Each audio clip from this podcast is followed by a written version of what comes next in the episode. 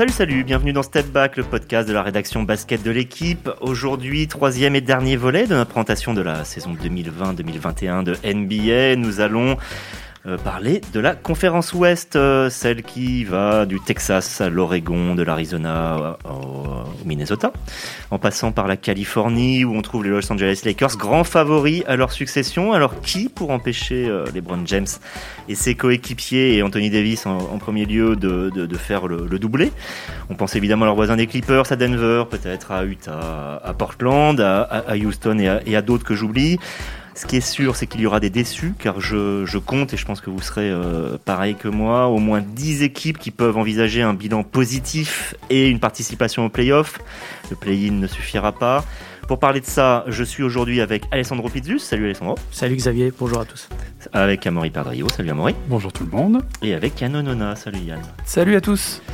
Allez, début du game. Donc les Lakers euh, sont, favoris. Euh, bon, je vais commencer par celui qui est à ma gauche, euh, Alessandro. Est-ce que toi, c'est le cas? Est-ce que tu les vois faire le, doublé, les Lakers? Je sais que la question peut paraître basique, mais somme toute, on est au début, on n'a encore rien vu. oui, moi je les vois faire le back-to-back personnellement. Pour l'instant, là, quand on a vu un peu l'intersaison, enfin cet automne qu'ils ont fait en recrutant, ils ont perdu quelques joueurs, mais au final, je trouve qu'ils sont encore plus forts que l'année dernière sur le papier pour l'instant, puisque la saison n'a pas commencé. Ils ont fait des additions très intéressantes à des prix euh, franchement presque cassés. Montrezarel, meilleur sixième homme de l'année l'année dernière, est dans leur équipe. Ça va apporter pas mal de choses à l'intérieur. Arel qui n'a pas été bon en playoff.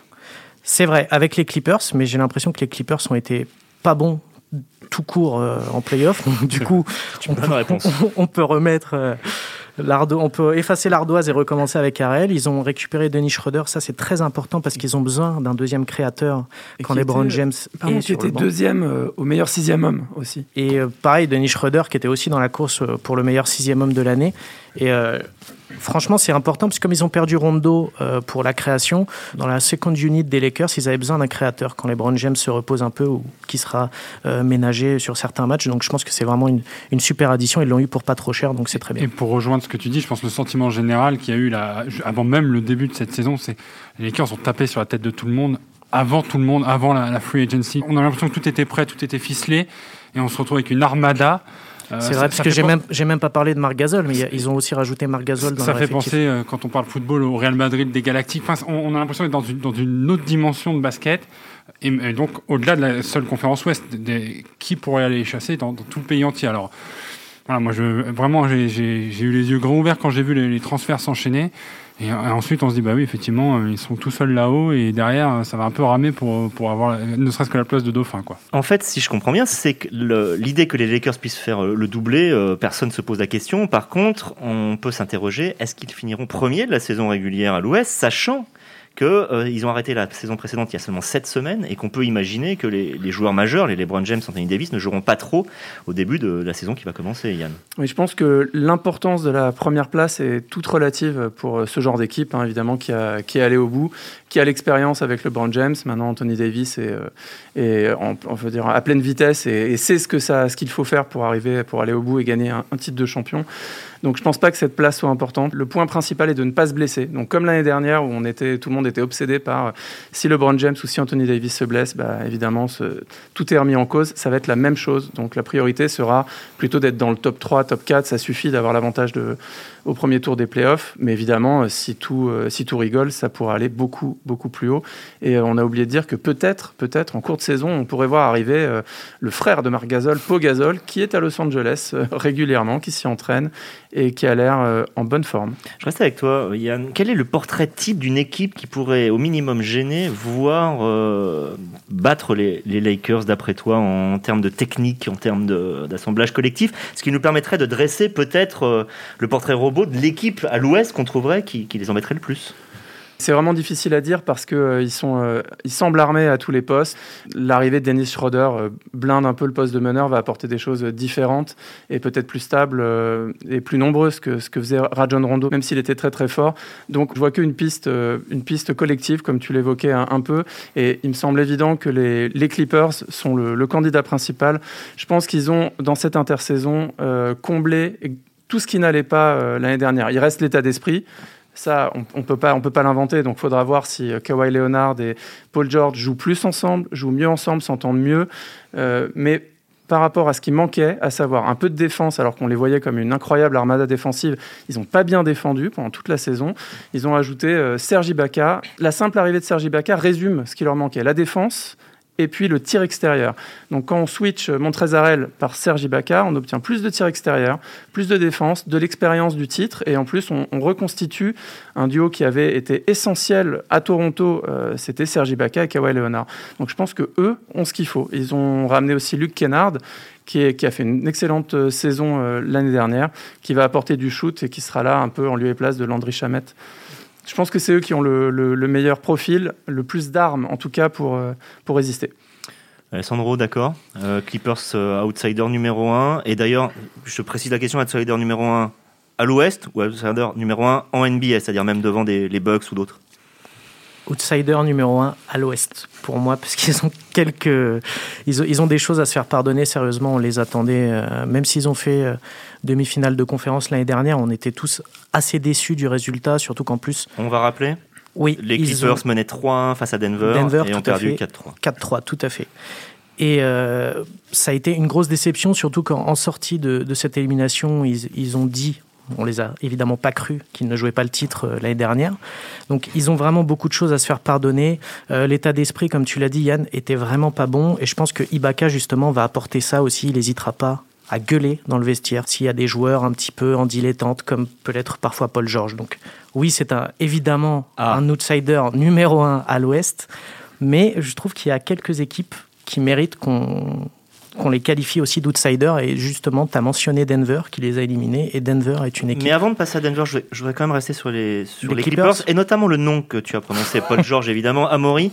Est-ce que tu n'as pas été surpris de voir Paul George prolonger euh, de 4 ans? Alors, que le salaire soit maximal, ça, ça fonctionne comme ça en NBA, mais qu'il soit prolongé longtemps. Il n'a pas été bon en fin de saison dernière. Il n'a pas forcément répondu aux défis physiques. Or, on sait que c'est ça qui pose problème face aux Lakers pour tous les adversaires. C'est le défi physique qui est proposé par LeBron James, Anthony Davis et le reste. Ajoutons au triste tableau qu'a priori n'était même pas le premier choix de Kawhi Leonard pour le rejoindre euh, aux Clippers. Donc euh, pour, pour ajouter à cette dimension d'alchimie dont parlait Yann, surpris oui, euh, oui et non à la fois. Où est-ce qu'il pourrait aller? Où est-ce que Paul George pourrait aller? Pour euh, essayer de, vraiment jouer un titre euh, ailleurs, ailleurs en NBA avec, avec mais, la, c'est même au-delà de ça. C'est-à-dire, est-ce que ça peut être lui vraiment le deuxième après Kawhi Leonard? En gros, est-ce que ça mérite d'être encore essayé? C'est ça l'histoire. Oui. Je pense qu'ils ont, je pense que oui, ça mérite. Je pense qu'ils n'ont pas le choix. Après, moi, je suis pas, je, suis pas convaincu que, euh, je suis pas convaincu que ce soit ces postes-là qui soient clés.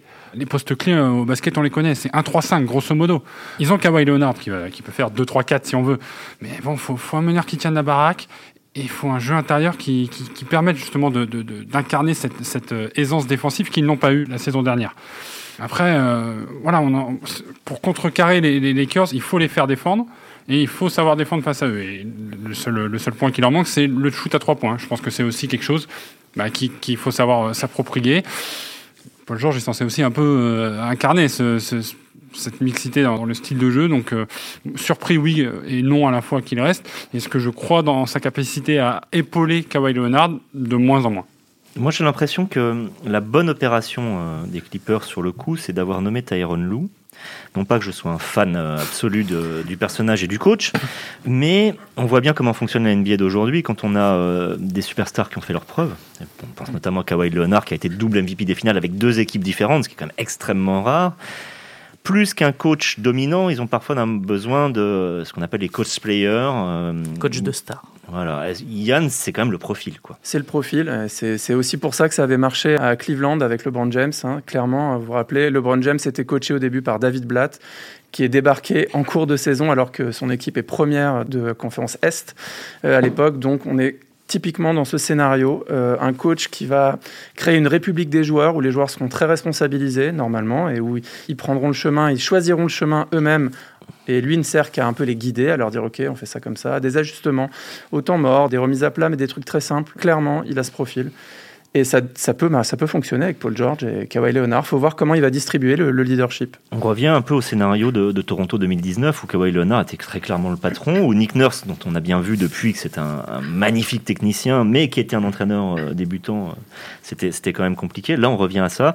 Euh, Kawhi Leonard, c'est l'année où il peut basculer, j'ai un, j'ai un peu l'impression. C'est ça, non, Yann? Ah, Il peut, bah, évidemment, il peut basculer, il peut rentrer dans, la, dans, la, dans une classe de joueurs qui aurait remporté trois titres avec trois équipes différentes. Vous savez qui l'a fait récemment c'est LeBron James, tout simplement. Donc, euh. ah, je pensais que tu parlais de Danny Green. oui, aussi, aussi, C'est vrai. Absolument.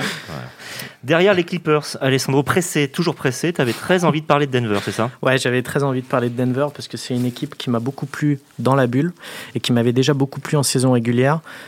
Je pense que c'est une équipe qui s'est pas forcément renforcée parce qu'ils ont perdu Mason Plumlee, Jeremy Grant et Torrey Craig, mais ils ont trouvé un joueur cette, euh, la saison dernière est dans la bulle, c'est Michael Porter Jr. Je pense qu'en fait, la clé pour Denver, puisqu'on sait que Nikola Jokic est le, le, franchise player de cette équipe, la réussite de Denver, ça tient dans la régularité de Jamal Murray, leur meneur, et de Michael Porter Jr. Si ces deux joueurs peuvent être réguliers, s'ils peuvent faire ce qu'ils ont fait dans la bulle, je pense que Denver va être l'un des, des gros outsiders à l'ouest et surtout, je pense que c'est une équipe de saison régulière, donc je me fais pas de soucis pour eux.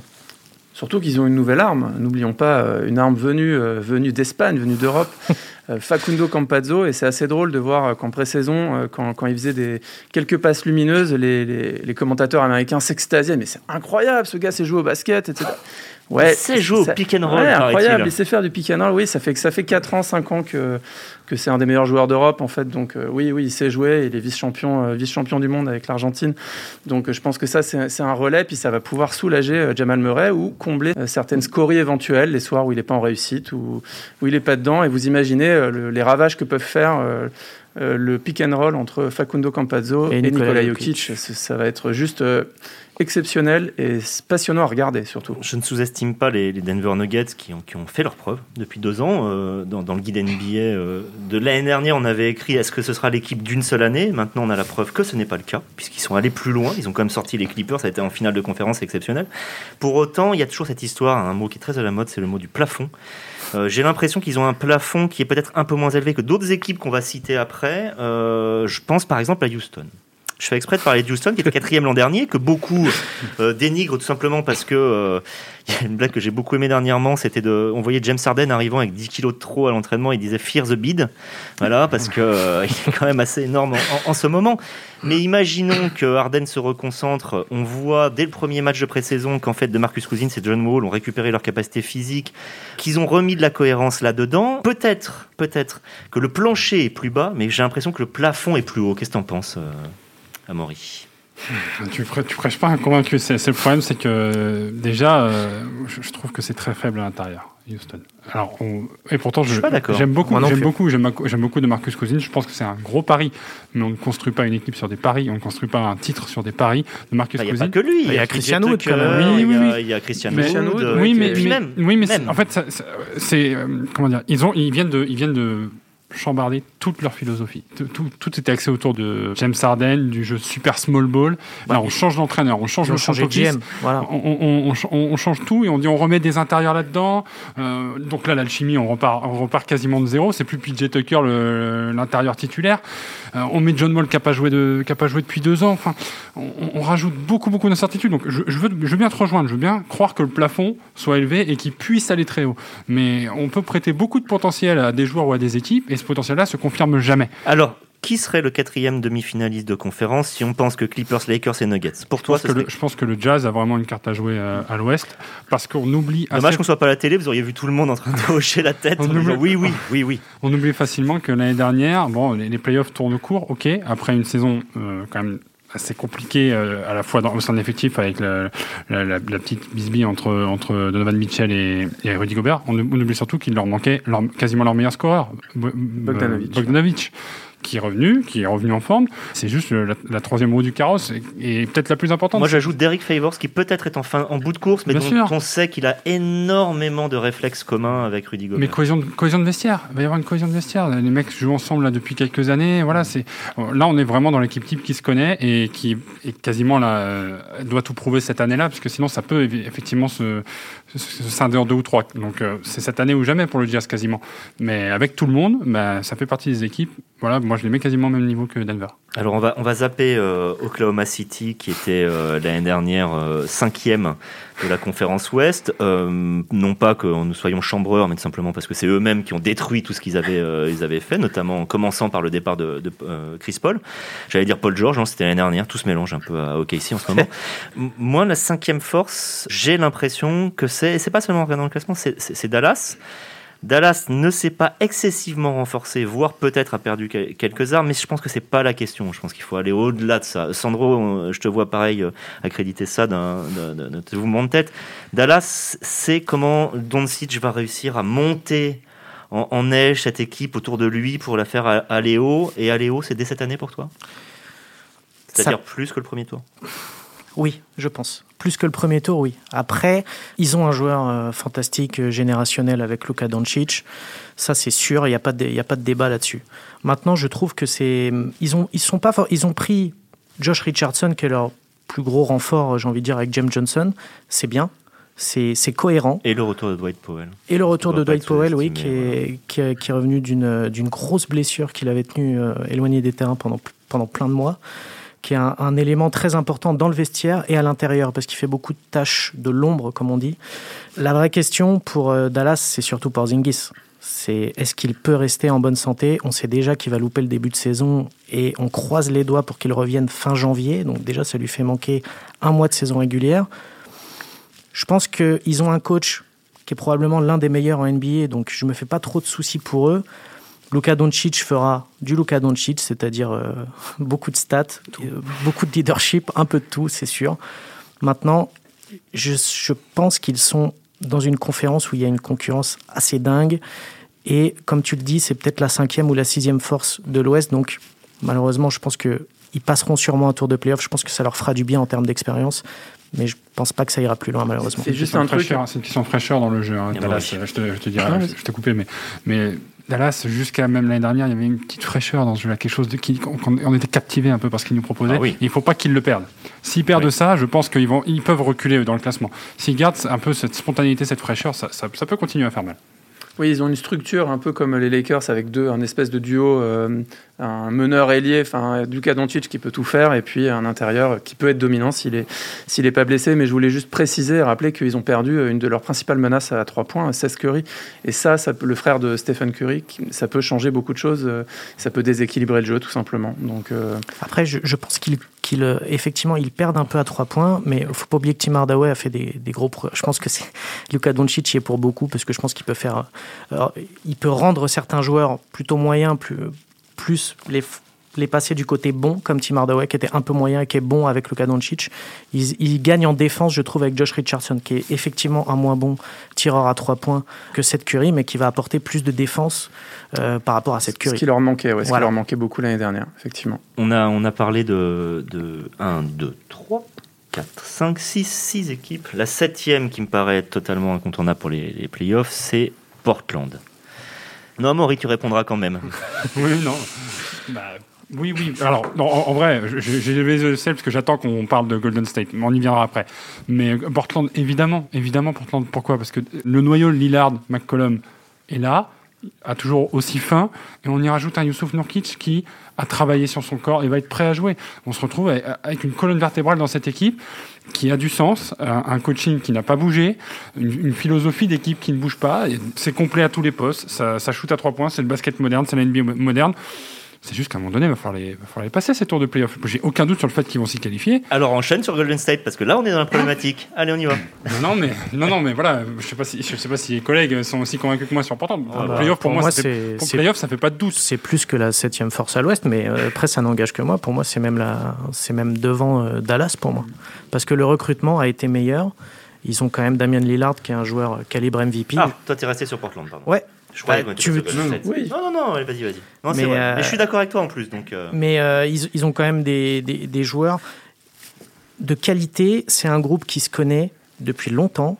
Euh, Terry Stott est là depuis très longtemps aussi. Il sait très bien comment manier cette équipe. Ils ont fait un recrutement que je trouve c'est l'un des meilleurs recrutements de l'intersaison. Enes Kanter est revenu à Portland après un passage il y a, il y a deux ans où il avait été très bon. Harry Giles. Euh, vous avez une second unit avec Carmelo Anthony, Gary Trent Jr., Anthony Simmons. Moi, je trouve qu'il y a beaucoup Robert de cohérence. Covington. Et Robert Covington, surtout. mais lui qui sera titulaire En au plus. poste 4, qui est un, un joueur qui, pareil, qui sait à peu près tout faire, défend bien, qui rentre ses trois. Pour moi, c'est une équipe qui est.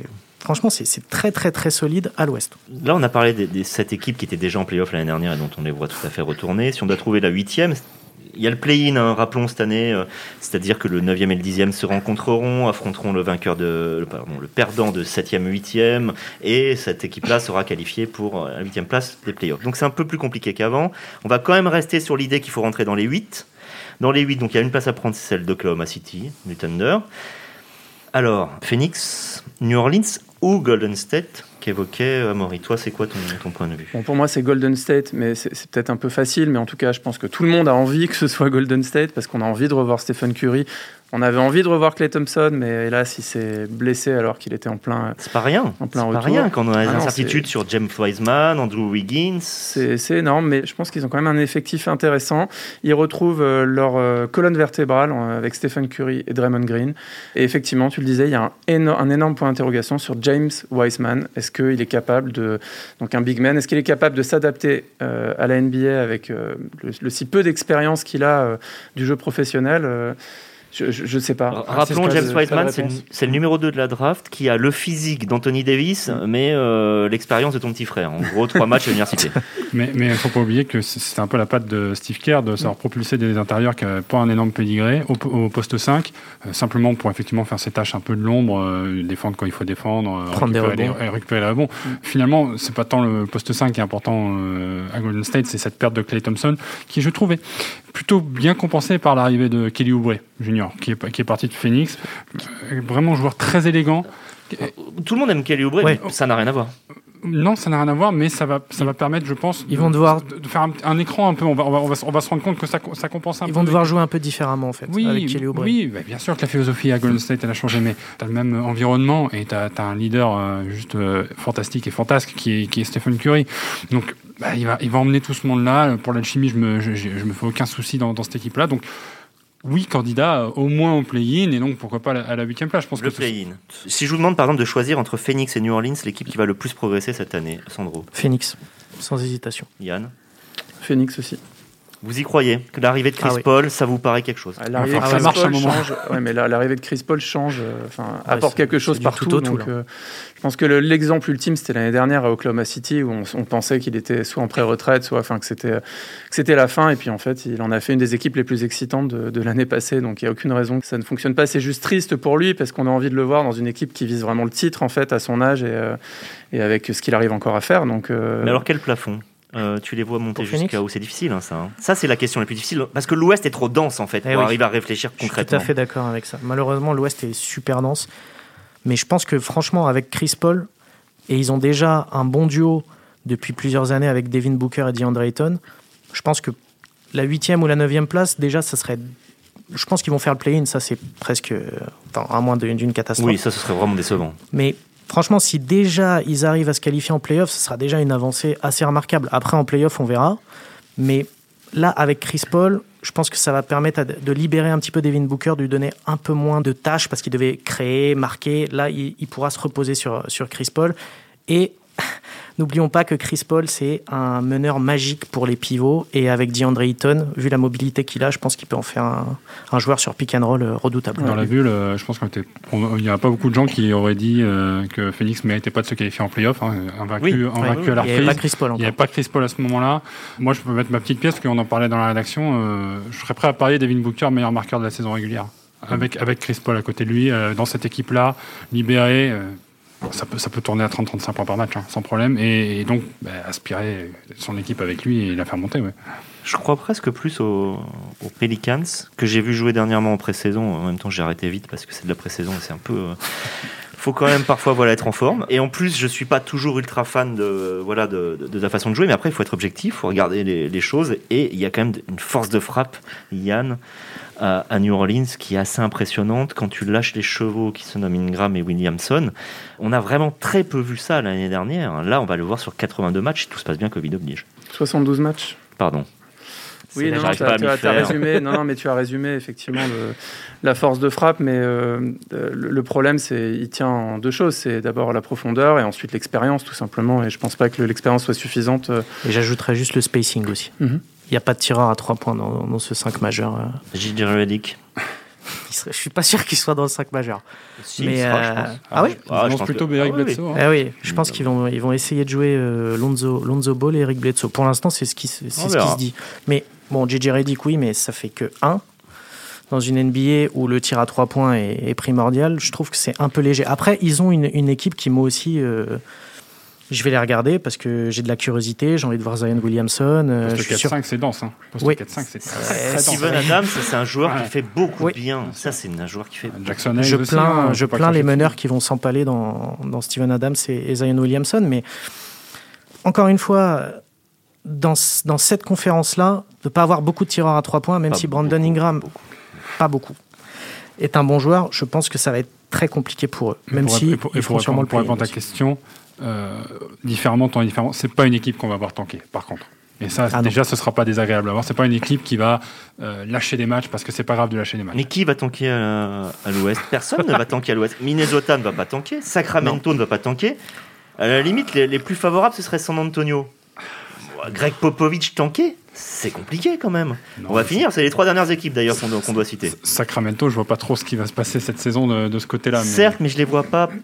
Tu vois ce que je veux dire Tanker, c'est vraiment quelque chose, une politique particulière. Tu laisses partir trois joueurs importants au milieu de saison, euh, on a contre des, choix de draft ou des joueurs blessés, et puis voilà. C'est pas le cas. Dans ce cas-là, San Antonio avec les rumeurs d'un départ de Demar de Rosanne ou, de la Marcus Aldridge, ou la Marcus Aldridge avec probablement, enfin potentiellement une dernière saison pour euh, pour Greg Popovich. Euh, Bon, voilà, c'est la fin d'un cycle. Alors, est-ce que la fin d'un cycle veut dire tanking? Non, pas forcément. Mais là, San Antonio, euh, je suis pas sûr qu'on est au-delà de la, 11, 10, euh, ouais, peut-être 10e place à, l'ouest. C'est toi, Yann, qui va pouvoir finir. Ça te rend pas triste, ça? Toi, tu as beaucoup suivi dans le journal ce que San Antonio a fait.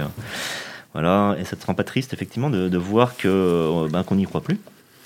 Bah si, forcément, ça me rend triste. Non, j'ai un souvenir de San Antonio qui est, qui était euh, oui, quelque chose d'un peu ultime. C'était leur, leur, finale en 2014 contre, contre Miami. je, honnêtement, je pense que c'est un des plus beaux baskets euh, que j'ai vu parce qu'il y avait tout. Il y avait, euh, c'était collectif jusqu'à l'extrême. C'était athlétique, c'était spectaculaire. Il y avait de l'alternance à l'intérieur, à l'extérieur. C'était, c'était magnifiquement coaché. Et ils avaient, donc, ils avaient vraiment dominé et même écrasé un peu le Miami Heat à l'époque de LeBron James avec les, les trois amigos. Et c'est, bah, moi, c'est le souvenir que j'ai. Donc, voir effectivement ce, cette culture un peu, euh, un peu s'effacer, euh, s'estomper euh, ces dernières années. En fait, ça a commencé avec la blessure de Kawhi Leonard. C'est vraiment à ce moment-là que ça a basculé San Antonio. Quand il se blesse en playoff contre Golden State, alors que San Antonio est un outsider crédible pour battre Golden State. Et depuis là, ben, ça s'efface et ça disparaît. Ouais, les Spurs qui avaient euh, donc dominé le 8 l'année dernière, c'est les Lakers qui ont dominé le 8 euh, en finale. Euh, on verra bien si les Lakers referont la même l'année prochaine. Et ben, on vous souhaite de, tous de bonnes fêtes et on se retrouve très vite. Il y aura un podcast entre, entre Noël et Jour de l'An, ne, ne vous inquiétez pas. À bientôt.